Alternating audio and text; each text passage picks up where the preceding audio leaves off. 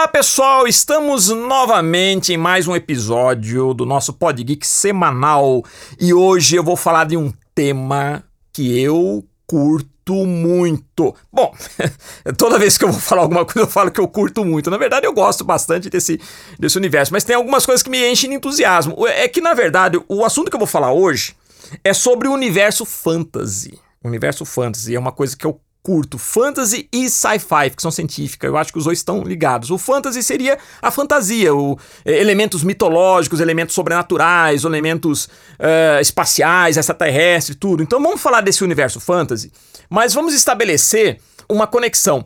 Como eu já falei várias vezes, por ser professor de artes, então é muito comum eu ter essa linha didática, né, de procurar querer explicar tudo. E eu acho que é legal. Em vez da gente simplesmente comentar, é legal passar informações para vocês um pouco da história desse universo geek, que é muito grande, hoje ele cresceu bastante, tudo, mas vamos falar um pouco dessas histórias, vamos contar a história, vamos conhecer mais, vamos nos aprofundar bastante em nomes, em pessoas, em estudiosos, artistas, enfim.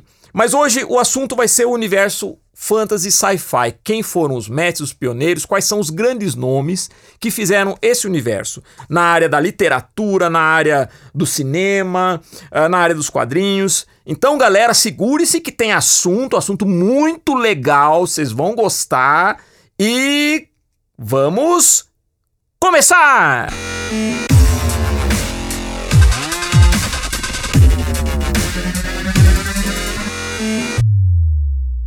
Bom, vamos lá, vamos falar do universo fantasy sci-fi. Vamos começar falando então do cinema. Eu sou um apaixonado por cinema. Trabalhei bastante com quadrinhos, a minha formação de arte é de quadrinhos. Mas a minha paixão começa com o cinema. Eu acho que o primeiro contato que eu tive com a arte foi vendo o meu pai projetar filmes, que meu pai quando era criança, ele tinha um pequeno cinema na cidade que eu nasci, em Piracicaba. Então eu abri os olhos vendo ele projetar filmes. E assisti muitos filmes. E é legal porque o cinema é uma arte completa, né? Então no cinema você tem o teatro, você tem o desenho, você tem a música, enfim, é uma arte maravilhosa. Então eu vou começar falando desse universo fantasy sci-fi inicialmente pelo cinema.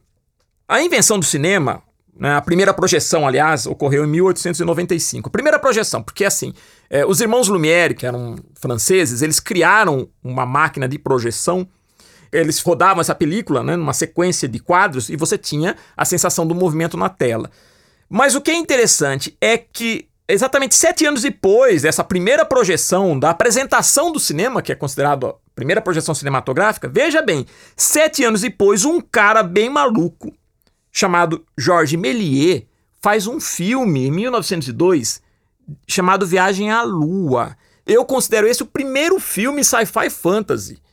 Numa época que o cinema estava começando, era mudo, a fotografia ainda estava se desenvolvendo, você não tinha a tecnologia que tem hoje, ele faz um primeiro filme de fantasia usando recursos assim de recorte, congelar a imagem, dupla exposição. Então o Jorge Méliès, na minha opinião, ele é o primeiro cara a fazer um filme de ficção científica. Eu acredito que vocês devem achar, inclusive, esse filme no YouTube. Vocês que gostam de cinema, que gostam de filmes de ficção científica, de aventura, de super-heróis. Acho legal dar uma olhada nessas coisas mais antigas para ver como que a gente foi evoluindo, né? Em seguida, eu cito aqui um outro cara que também foi pioneiro no efeito especial, em fazer filmes de, de ficção científica. O nome dele é Willis O'Brien. Quem é esse cara? Bom, esse cara fez os efeitos especiais do primeiro grande clássico de filme de ficção científica, que é o King Kong, de 1933. Não estamos falando do King Kong do Peter Jackson, pessoal que já foi feito com muita tecnologia, computador, tudo. Estamos falando de um King Kong mais primitivo. Nessa época, ele usou um efeito chamado stop motion. Ele fazia os bonecos. Esses bonecos eram feitos de massa, borracha, tudo. Então tinha os dinossauros, o próprio King Kong com os pelos, né? Ele fazia até um, um palco reduzido com vegetação. Tudo era feito dessa maneira. Então o stop motion é você ir fotografando quadro a quadro todo o processo da movimentação. Então ele mudava um pouquinho a posição do dinossauro, fotografava mais uma posição, King Kong lutando lá com o Tiranossauro Rex, enfim, e fez uma coisa maravilhosa. Talvez hoje, se você assistir esse filme, você vai achar sei lá, um pouco trash, vamos dizer assim. Mas considere isso na época em que foi feito, 1933. Ele fez outros filmes, né? Inclusive, ele chegou a trabalhar numa série que foi produzida pelo Thomas Edison, um inventor americano que desenvolveu várias invenções, das quais a gente tem até a, a lâmpada, a eletricidade e tudo mais, né? Mas ele fez uma série de filmes sobre dinossauro, que é O Elo Perdido, uma tragédia pré-histórica, em 1915, antes do King Kong, inclusive. Foi aí que ele já fez as suas experiências de stop motion em animar dinossauro. E mesmo assim é surpreendente, viu? No YouTube tem algumas cenas e, considerando a época que foi feita, com todas as limitações técnicas, é genial, pessoal. É genial. Realmente a gente baba, né?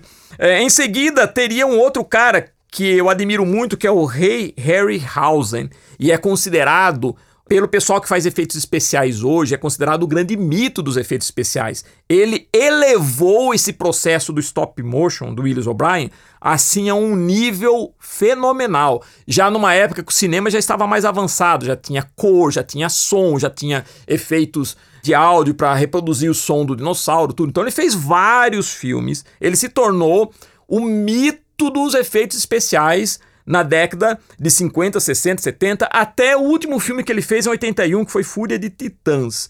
Mas ele fez alguns filmes que são considerados clássicos. Tem uma sequência de um filme chamado Jazão e os Argonautas, onde ele luta, onde o, o, personagem luta com uma série de esqueletos, né? Os esqueletos pulam, estão com espada, então aquilo é, é impressionante, porque interage com o ator. Só que aqueles esqueletos eram filmados antes em stop motion, eram bonequinhos, e depois, através de efeitos de tela, tela transparente, interagia com o ator. Então era um processo muito elaborado, tá? Ele fez também vários filmes de Simbal, Marujo. Ele fez um filme também que ficou muito clássico, chamado Mil Séculos Antes de Cristo, que tem uma atriz muito bonita na época, que era a Raquel Welch, e ela vive na época dos dinossauros, né? Aí tem um aqui equívoco muito, muito interessante, né? Que os dinossauros vivem na época dos homens da caverna. Isso não aconteceu, o ser humano nunca cruzou com dinossauro. Mas nesse filme eles cruzam.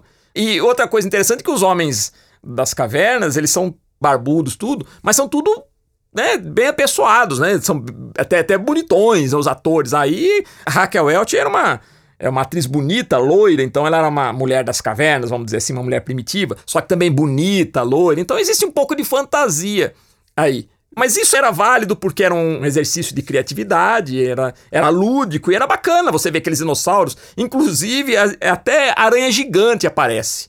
Para você ter ideia, nesse filme até tem aranha gigante. Aranha gigante na época dos dinossauros convivendo com o humano.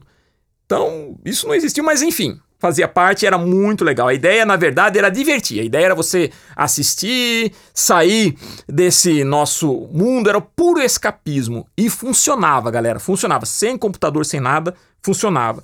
E também tivemos grandes diretores. Né? Eu vou citar aqui alguns diretores de cinema, de ficção científica, que foram importantes na minha infância. Tá? Foram importantes e alguns mais atuais. Um deles é um diretor chamado Jorge Paul, ele fez alguns clássicos, como Guerra dos Mundos e A Máquina do Tempo, de 1960. Filme muito bacana. E, como sempre, usando esses recursos de stop motion, muitas vezes com o rei Harryhausen. O rei Harryhausen trabalhou com vários desses diretores. Ele era o cara dos efeitos especiais. Um outro filme que também fez muito sucesso, já é de 68, e que foi muito bacana, marcou época, foi a saga Planeta dos Macacos. Não é essa recente, é a do finalzinho da década de 60, do Arthur P. Jacobs, que foi o produtor. Ele criou uma empresa, a Upjack Productions, onde produziu toda uma saga do Planeta dos Macacos. E foi muito importante na época por causa da maquiagem. Aí já foi a maquiagem o grande segredo do sucesso desse filme. Também temos um outro que eu acho que, que deu uma contribuição muito grande para o universo cinematográfico de ficção científica, que é o Stanley Kubrick, que ele fez um, um filme que é 2001, uma Odisseia no Espaço, foi em 68 também, no mesmo período do Planeta dos Macacos, só que é fantástico, porque você via as naves, eu acho que foi o primeiro grande filme de ficção científica onde as naves espaciais eram monumentais, você não conseguia praticamente descrever como que eles fizeram aqueles efeitos. Não parecia ser algo artificial e era feito com miniaturas. Essas miniaturas eram filmadas, tudo. É um negócio impressionante, né? Eu tenho um carinho especial também por Jenny Roddenberry, que criou o Star Trek, o Jornada nas Estrelas, que para mim também é muito importante. Criou-se o mito, criou-se a saga Jornada nas Estrelas, o universo totalmente expansivo, né? Então, você tem várias raças, vários capitães das várias naves. Então, você tem a Enterprise, Voyager. E agora tá retomando com uma série muito legal no Netflix. Eu sou muito fã do Star Trek. E o criador Gene Roddenberry visualizou um, um futuro muito legal para a raça humana, né? Que nós estamos desbravando o universo, tomando contato com outras raças. Enfim, e nesse universo do Gene Roddenberry há muitos questionamentos filosóficos, sociais, é muito legal. Bom, se falamos de Star Trek, temos que falar de George Lucas e Star Wars também. Né? Porque eu também gosto de Star Wars, tudo, embora eu tenha preferência pelo Star Trek, mas acho legal Star Wars. E Lógico, aí nós temos outros, né, mais atuais. Então a gente pode falar do Steven Spielberg, James Cameron, com Avatar, Peter Jackson, aí não para mais, né? Então é, na minha opinião, é essa visão que eu tenho, né? Eu fiz assim uma síntese desse universo sci-fi fantasy dentro do cinema. Então citei alguns nomes, algumas experiências que eu acho legal a gente a gente saber, né? Bom, mas fora isso também tem a área de ilustração. Eu como sou artista, gosto de quadrinhos e desenho, também, é, no decorrer do meu processo de aprendizado, eu fui tomando contato com vários artistas que faziam desenhos fantasy, galera, que são fantásticos. Vou citar aqui alguns deles. Um deles que é considerado o mestre da fantasy art. Esse tem que começar falando dele, que é o Frank Frazetta, que morreu em 2010, que inclusive tem até um museu Frazetta. O Frank Frazetta faz uns desenhos, é, fazia uns desenhos, umas ilustrações, principalmente de universos assim, onde você tem a, a, o elemento bárbaro, né? Ele pegou o personagem Conan, do Robert Howard, que foi um escritor, e deu. É, é ele, ele potencializou em pinturas maravilhosas, imagens maravilhosas. Explorou também outros universos, universo terror, de ficção científica. O Frazetta ele era fantástico. Antes do Frazetta, teve um eu considero o primeiro grande artista de fantasy art, que é o Gustave Doré. Ele, ele é de 1800 e pouco, né? É, eu sei que ele morreu em 1883. E ele fez umas ilustrações incríveis. Ele fazia umas ilustrações incríveis, uh, usando achuras. Tanto que a, as imagens dele para ilustrar o livro Divina Comédia, do Dante Alighieri, é incrível. Você pode achar isso no, no Google. Procura no Google que vocês vão, vão ficar impressionados. Essas ilustrações são de 1868, pessoal. 1868. O cara tinha um trabalho incrível. Bom, voltando ao pessoal aqui mais próximo da gente, né? Uh, eu falei do Frank Frazetta e falo também do Boris Valejo, que é um peruano que é, é, sempre foi fã do Frazetta, aprendeu bastante estudando os desenhos do Frazetta e aperfeiçoou uma técnica, né? Mantendo sempre ilustrações dentro desse universo fantasy, com dragões, cavaleiros, mulheres muito bonitas. Tem a Julie Bell, que é a esposa do Boris Valejo, que também é ilustradora, começou como é, modelo e depois também se aperfeiçoou na técnica do desenho. Tem um cara que eu gostava muito também, que é o Ir Noren, que ilustrava capas de quadrinhos do Conan. Eu colecionava revistas em quadrinhos do Conan e que eram incríveis, com os desenhos do João Buscema, fantásticos também, né? E já tô falando até agora até aqui de alguns artistas e quadrinhos, mas eu gostava muito das capas desse outro cara, Irnoren, que seguia mais ou menos esse estilo de ilustração desses caras que eu mencionei. Ken Kelly, que também era outro ilustrador. Uh, mas eu vou falar de um cara aqui que eu acho que ele deu uma contribuição muito grande. Ele era um grande designer suíço e faleceu em 2014, que é o Hans Rudolf Giger. Esse cara criou, pessoal, aquela imagem do Alien. O filme Alien, quem não conhece, ou muitos devem conhecer, mas se você não conhece o filme Alien, eu sou muito fã. E aquele monstro Alien, né, que você com aquela cabeça imensa, que você não consegue descrever direito, tem um corpo, parece que é um réptil, meio humano, enfim, duas bocas. É um personagem fantástico. E o Hans Rudolf Giger que criou aquele visual. E é uma coisa muito orgânica, né? Então, muito biológica. É, é, é, é incrível. Uh, como eu comentei de dinossauro também, falei da, do rei Harryhausen, daquela galera. Existe um ilustrador que fez uma, uma obra chamada Dinotopia, que é muito bacana, que ele concebe um universo onde os seres humanos interagem com os dinossauros, que é o James Gurney. Ele é escritor e ilustrador, tem um trabalho de aquarela fantástico para mostrar dinossauros, fazer anatomia de dinossauro e tudo mais. É muito bacana. E não só os dinossauros, todo o universo que ele cria, os castelos, né? Ele faz um, um mundo meio medieval onde os dinossauros convivem juntos, né? É muito bacana. E aí tem outros, né?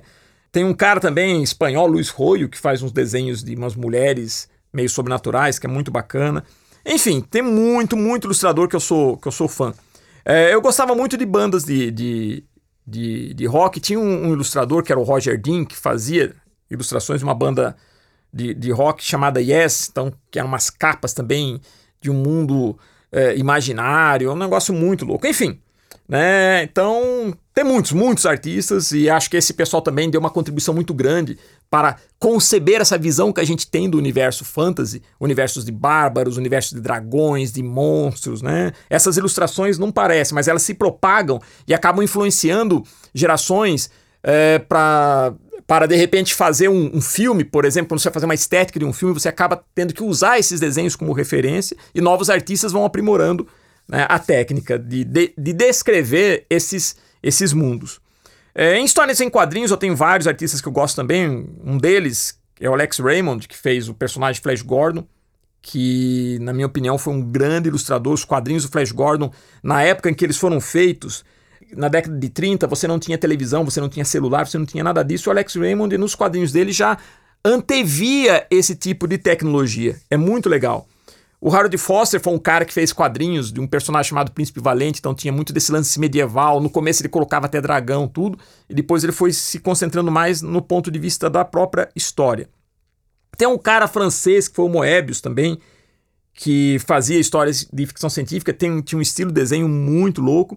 E tem um que fez uma, uma, uma, um quadrinho chamado Valerian, em 1967, que inclusive saiu um filme há um tempo atrás, é, esses quadrinhos dizem que esses quadrinhos influenciaram Jorge Lucas na criação de Guerra nas Estrelas. E o ilustrador era o Jean-Claude Mézières. Fantástico, as ilustrações dele, os desenhos são incríveis, tá? Bom, então a gente falou sobre desenho, falamos sobre cinema, falamos sobre imagem, mas galera, muita inspiração para se criar esses universos vem dos livros.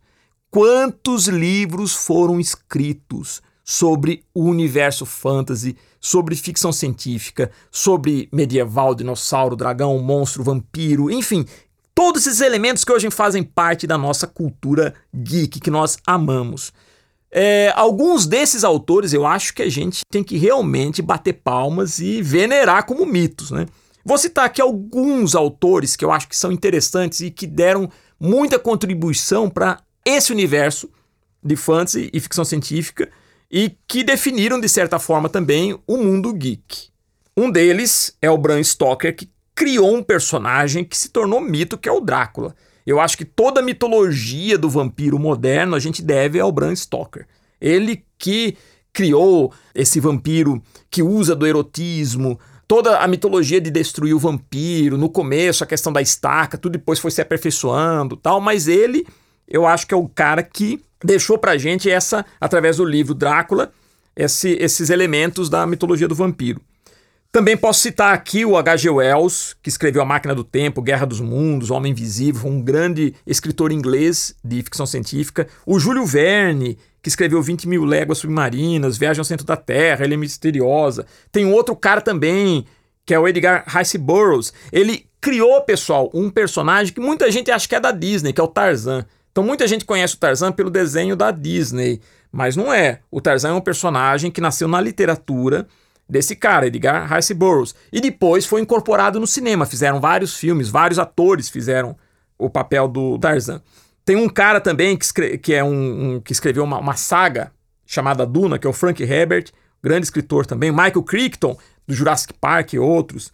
É, um outro autor de livro que é muito usado para para filmes e ficção científica é o Philip K. Dick. Esse cara As obras dele serviram de referência para se fazer filmes que se tornaram sucesso. Blade Runner, por exemplo, O Vingador do Futuro, tá? Não o Exterminador com Schwarzenegger, não é isso? O Vingador do Futuro, aquele primeiro do, do Schwarzenegger, depois foi feita uma versão recente, o Minority Report, enfim, tantos filmes que você assiste onde o Philip K. Dick é usado como, como referência. Stephen King, não tem nem o que falar para filmes de terror, Aí nós temos, lógico, para filmes fantasy, de, de, dragão, tudo. Tem que citar o, o, Tolkien, né? Que criou O Senhor dos Anéis. Recentemente, George Martin com Game of Thrones. J.K. Rowling com o, o, Harry Potter. Enfim, tem vários atores. Uh, e tem que citar um aqui que é muito importante, pessoal. Que é o Douglas Adams. Ele escreveu o Guia dos Mochileiros da, das Galáxias. Que ele falava que era uma série de trilogia de cinco livros. Esse cara, ele criou elementos muito importantes para o universo geek, tanto que nós temos um dia, né? O dia 25 de maio, que é, que é conhecido como o Dia do Orgulho Nerd, ele é colocado como, como esse dia foi escolhido por causa do, do Guerra nas Estrelas, mas também por causa do Dia da Toalha, que é um capítulo que o Douglas Adams ele coloca no seu li no, no, na sua trilogia de cinco livros, onde ele fala sobre as várias utilidades da toalha. Bom, enfim, são alguns é, é, algumas pessoas, alguns artistas, escritores que contribuíram para nos oferecer todo esse universo fantasy sci-fi. Claro que tem muitos outros. A gente, se a gente for pesquisar profundamente, eu citei aqui alguns que eu tomei contato que para mim foram muito importantes, me influenciaram, estão de, entre os meus gostos pessoais. Mas é claro que tem muito, muito, muito mais, certo? Cada um de nós estabelece uma relação com os seus filmes favoritos, seus artistas favoritos, enfim. Cada um tem essa sua relação. Eu falei aqui, comentei aqui com vocês sobre as, as minhas relações pessoais com alguns desses artistas que me influenciaram bastante e que me proporcionaram momentos maravilhosos através de imagens, filmes, literatura. Enfim, é isso, pessoal. Então, mais uma vez, foi muito legal aqui compartilhar com vocês um pouco dessa paixão que eu tenho por esse mundo geek, esse universo de aventura, esse universo de ficção. E nós continuamos sempre aqui toda semana com os nossos bate-papos e também conversando com galera, com o pessoal que está na área e que continua produzindo, dando sequência ao trabalho de todos esses grandes mestres. Então, pessoal, mais uma vez, muito obrigado e, como sempre, deixo aqui aquela nossa mensagem, certo? Seja sempre um herói!